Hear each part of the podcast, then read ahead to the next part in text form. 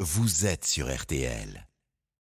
Florian Gazan, c'est aujourd'hui que sort le nouveau film de Brad Pitt, ou avec Brad Pitt, Babylone. Et ce matin, vous allez nous expliquer pourquoi l'acteur américain a failli devenir complètement fou en France. Oui, où il passe hein, plusieurs semaines par an euh, dans le sud, à Miraval, son domaine viticole du Var, acheté en 2008 avec son épouse d'alors, Angelina Jolie. Alors depuis, entre eux, c'est moins joli, joli.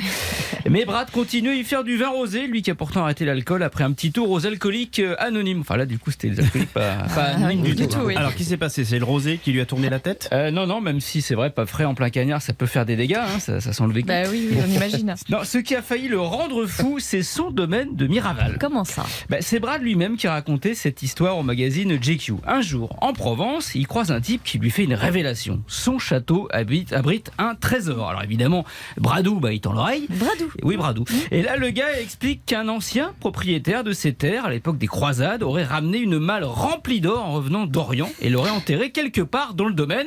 Et il y en aurait quand même pour plusieurs millions d'euros. Et du coup, Bradou se met en quête du trésor. Eh bien oui, à votre avis, bah, il a beau être multimillionnaire, il crache pas sur l'idée de récupérer un peu sa mise, hein, vu qu'il a quand même déboursé 35 millions d'euros pour acheter Oh, ça Miraval. Oui, je Oh, ça va.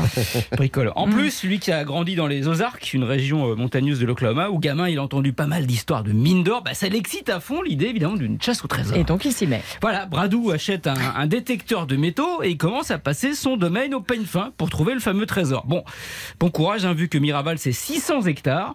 Pendant un an, ça va l'obséder complètement à en devenir totalement dingue. Au final, il ne trouvera jamais cette petite fortune cachée quelque part sous ses pieds.